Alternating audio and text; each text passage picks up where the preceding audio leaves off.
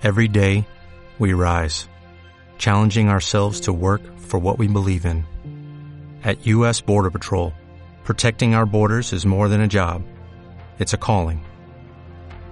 Agents answer the call, working together to keep our country and communities safe. If you're ready for a new mission, join U.S. Border Patrol and go beyond.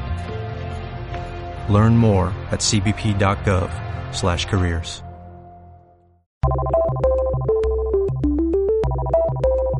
Notas al pie es el podcast de Noticias UDEC.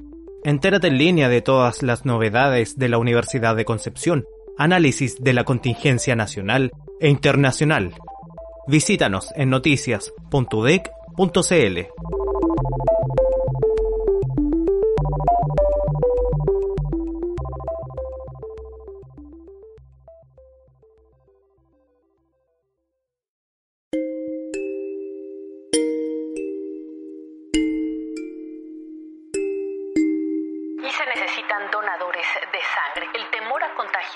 COVID-19 ha llevado a una disminución muy significativa de las donaciones habituales. Estamos eh, en este momento de pandemia eh, con una preocupación muy importante, la marcadísima reducción de dadores de sangre en los centros que reciben este tipo de elementos.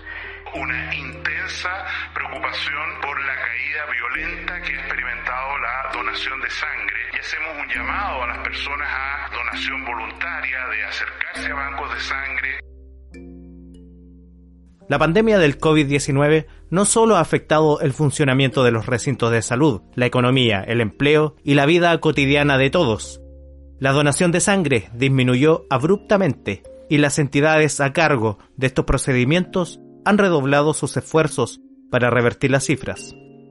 La sangre es extremadamente valiosa a la hora de salvar vidas y su carencia en los centros especializados supone un alto riesgo para la salud pública. ¿Podemos volver a donar sangre? ¿Cuán valioso es este tejido líquido? ¿Y hay tiempo para revertir la baja de stock? Te invito a leer el artículo Donación de sangre en pandemia, cuando una persona puede ayudar a tres, publicado en nuestro portal Noticias UDEC. Nuevamente, desde el flanco de la salud, estoy con Loreto Aguilera, la periodista que elaboró este reportaje. ¿Cómo estás? Muy bien, Daniel, muchas gracias. Un gusto volver a conversar contigo. Lore, eh, veamos cuál es la situación actual de los centros de sangre, específicamente producto de esta pandemia.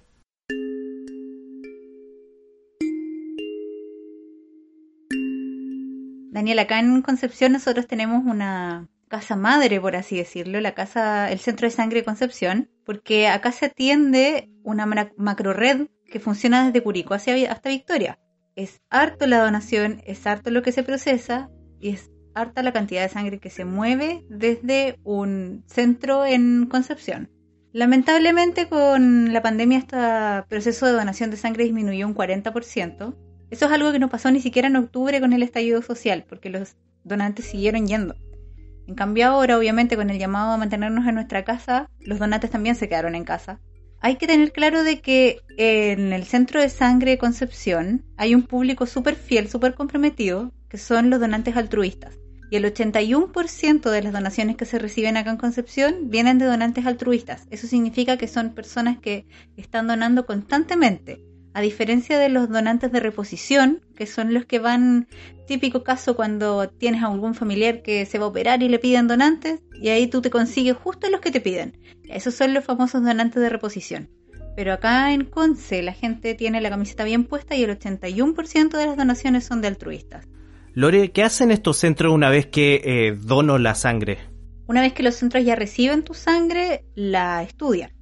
Buscan los anticuerpos que puedan estar en tu sangre, algo que le pueda ayudar a la gente que lo, que lo va a recibir. Y también la estudian para detectar microorganismos que contagian algún tipo de enfermedades. O sea, podrías tener, no sé, hepatitis B, hepatitis C, sífilis, VIH, entre muchas otras enfermedades más. Lo primero que se hace al recibir tu sangre es examinarla y asegurarse de que está sana, de que tú estás sana y de que la persona que va a recibir esta sangre, que generalmente está súper enferma, no tenga una enfermedad más por recibir una sangre externa. Después de que la, estudiaron y la aceptaron, se fracciona. se divide en cuatro la sangre que te sacan a ti y de esa fracción sacan glóbulos rojos, que son los que se usan, por ejemplo, en pacientes que tienen anemia. Esos glóbulos rojos, cuando ya están fraccionados, duran 42 días, para que eh, durante esos 42 días sean ocupados. Otro producto que sacan es un concentrado de plaquetas, que ahí es donde hay mayor necesidad de contar con sangre fresca y constante, pues el concentrado de plaquetas dura solamente 5 días. Ese concentrado se utiliza mucho para las hemorragias. Por tanto, imagínate hay algún accidente, no sé, algún choque muy fuerte y hay alguien que necesita mucha sangre, mucha plaqueta es lo que necesita y solo se puede contar con lo que se donó en los últimos cinco días. El tercer producto que sacan es el plasma, que si lo tienen congelado a menos 20 grados puede durar hasta un año. El plasma tiene hartos usos, si quieres más adelante los conversamos, pero también te voy a contar que el cuarto producto que sacan se llama crío precipitado. Lo pueden mantener hasta un año guardado a menos 30 grados. Y ese se utiliza para algunos tratamientos súper específicos y también para personas que tienen problemas de coagulación.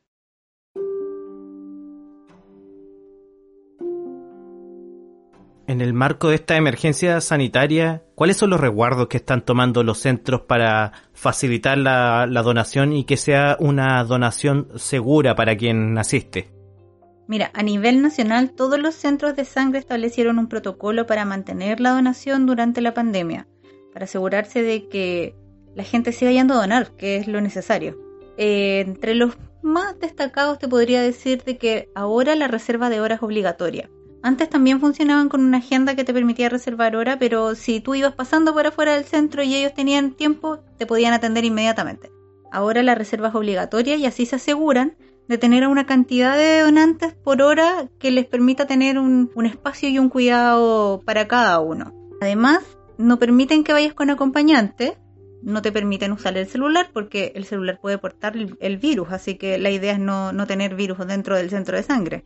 Tienen alcohol gel a disposición, tienen cubre calzado para todas las personas que vayan y obviamente como a nivel nacional el uso de la mascarilla es obligatorio. Y para el que va, si yo quiero ir en cualquier momento a donar sangre, además de pedir la hora, ¿qué cuidados debo adoptar para que este procedimiento sea efectivo y sirva y sea seguro? Más que cuidados tendrías que cumplir una serie de requisitos, pero estos requisitos son precisamente para cuidar tu salud. Y estos requisitos son pesar más de 50 kilos como base. ¿Por qué? Porque si tú piensas de que la donación de sangre son alrededor de 450 cc, eso, si tú pesas menos de 50 kilos, es aproximadamente el 10% de tu sangre. Y perder el 10 al 12% de tu sangre ya empieza a ser algo riesgoso. Entonces, lo mínimo que te piden es pesar 50 kilos para asegurarse de que tú quedes bien con la sangre que tienes. También te piden haber dormido 5 horas mínimo la noche anterior para que estés bien descansado. Haber comido en las últimas 5 horas. Ahí hay un buen mito para derribar, ¿ah? porque antes pensábamos que había que donar sangre en ayuna. No es así. Tienes que haber comido. Además, esto es súper importante para los consumidores de marihuana o alcohol. Es uno de los requisitos fundamentales haber dejado pasar 12 horas entre el último consumo y la donación es súper importante que estén bien despiertos, bien conscientes cuando vayan a donar. Eh, también te piden, obviamente, una vez que ya realizaste tu donación, no cargar peso, evitar hacer grandes esfuerzos. Recomendación principal, no ir al gimnasio, por ejemplo, después de realizar tu donación de sangre. Algunos otros requisitos que podrían servir para quienes se interesen es dejar pasar seis meses entre algún piercing, tatuaje antes de ir a donar o haber dejado pasar seis meses también entre haber tenido alguna nueva pareja sexual, aunque sea tu nueva pareja estable, aunque hayan usado condón todo este tiempo, hay que dejar pasar los seis meses. ¿Y esto por qué? Porque como te contaba antes, la sangre la estudian. Buscan algún microorganismo extraño, entonces si dejas pasar esos seis meses, si es que en algún momento estuviste contagiado de alguna enfermedad, en esos estudios el microorganismo va a salir y van a poder decir oye, esta sangre no nos sirve y van a poder avisarte, amiga, amigo, usted tiene una sorpresa. Además, las personas que son pacientes crónicos tienen que estar controlados. Por ejemplo, una persona que tiene hipertensión debe tomar continuamente su medicamento y debe tener la presión controlada. Una persona que toma medicamentos para la diabetes también debe estar controlado, debe haber ido al médico y el médico le debe haber dicho, sabe que sí puede. Menos para los diabéticos que son insulino dependientes. Ellos no pueden donar de ninguna manera, tampoco pueden donar las personas que tuvieron hepatitis B o hepatitis C. Los que tuvieron hepatitis A antes de los 12 años pueden donar con el permiso del médico. Lore, en tu reportaje hay algunos casos y testimonios de personas que resultaron beneficiadas después de una transfusión. ¿Qué tan valiosa puede ser una donación y cómo estas transfusiones cambiaron la vida y pudieron asegurar la vida de las personas con las que tomaste contacto? Mira, uno de los casos que más me llamó la atención fue el de Antonella. Es una niña pero cuando ella tenía un año y medio estuvo en tratamiento de quimioterapia. era una bebé cuando estaba en tratamiento por quimioterapia y en algún momento necesitó donación de sangre.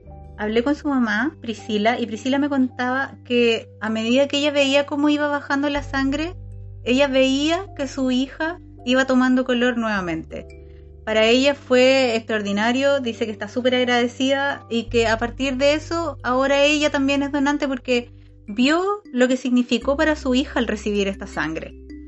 Otro testimonio que me llamó mucho la atención fue el de María José, que también recibió una donación cuando tenía 16 años debido a una metrorragia. Las mujeres ahí estamos muy identificadas con este caso. A todas alguna vez hemos tenido algún tipo de dolor muy fuerte en nuestro periodo. A veces no es solo un dolor muy fuerte, sino que es un problema de salud grave. Y María José lo tuvo. Tuvo una metrorragia severa, fuerte, y tuvo que recibir cuatro unidades de glóbulos rojos. Eso es harto, porque estaba con una anemia súper fuerte. Y ella también me contó de que sabe de que esa donación le salvó la vida. Ahora, yo te digo desde ahora que el último caso con el que conversé es el más increíble, porque jamás había escuchado algo así. Y ahí es donde uno se pone de pie para agradecer a, a los donantes, porque Javiera es una niña de Talcahuano, ya no es niña, pero en el momento en que su caso se hizo conocido a nivel nacional era menor de edad. Alumnos y profesores del colegio donde estudia la adolescente de 17 años que necesita el medicamento más caro del mundo para sobrevivir, buscan la manera de ayudar a financiar este tratamiento, todo mientras sigue siendo necesario el arribo de dadores de sangre al Hospital Las Higueras en Talcahuano para mantener estable su condición. Y Javiera tiene una enfermedad súper complicada que se llama síndrome hemolítico urémico atípico. Súper raro.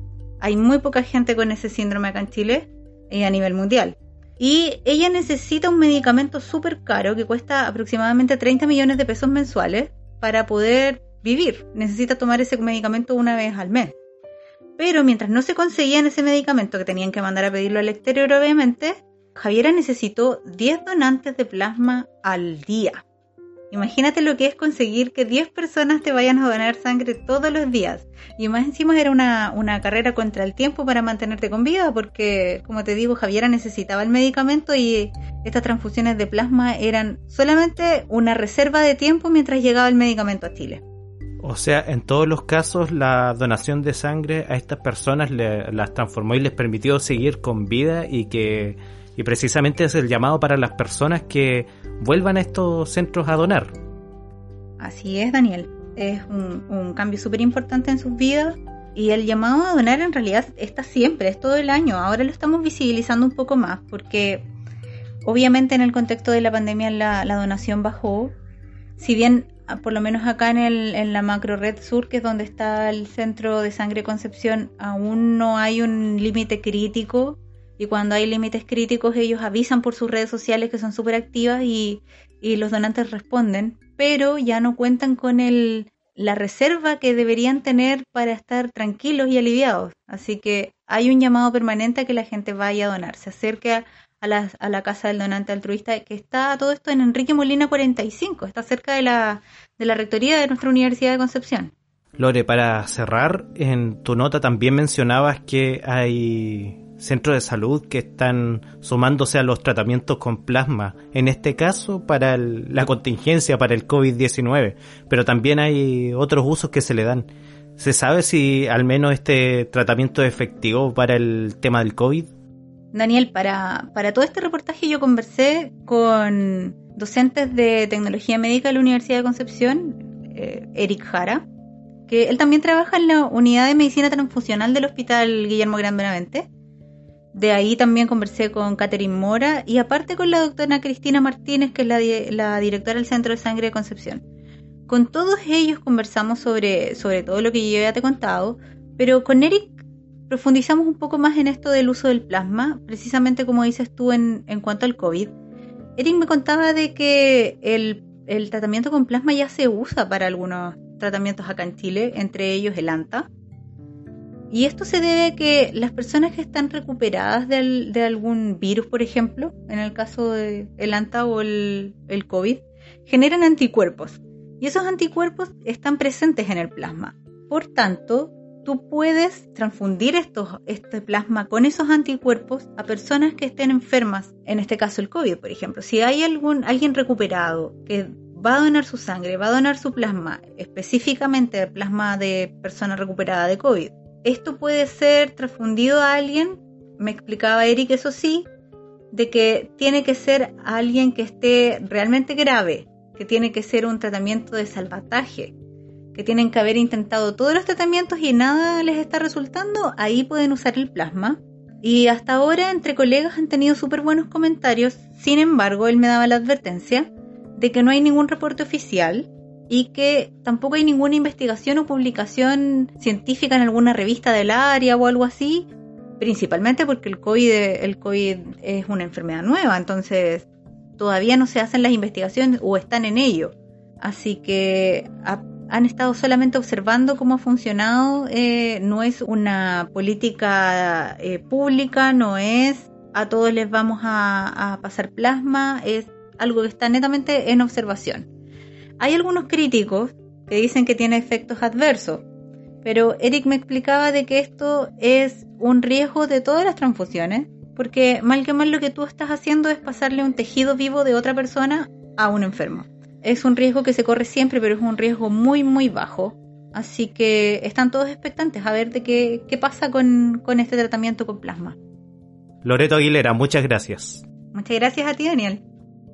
Recuerda que el artículo Donación de sangre en pandemia, cuando una persona puede ayudar a tres, se encuentra publicado en nuestro portal, Noticias UDEC.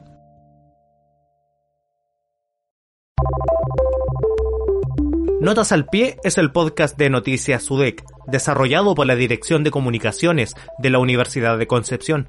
Soy Daniel Medina y recuerda revisar nuestros capítulos anteriores y esperar las próximas entregas de Notas al Pie.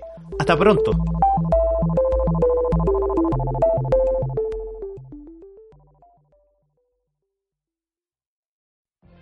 What if you could have a career where the opportunities are as vast as our nation, where it's not about mission statements, but a shared mission?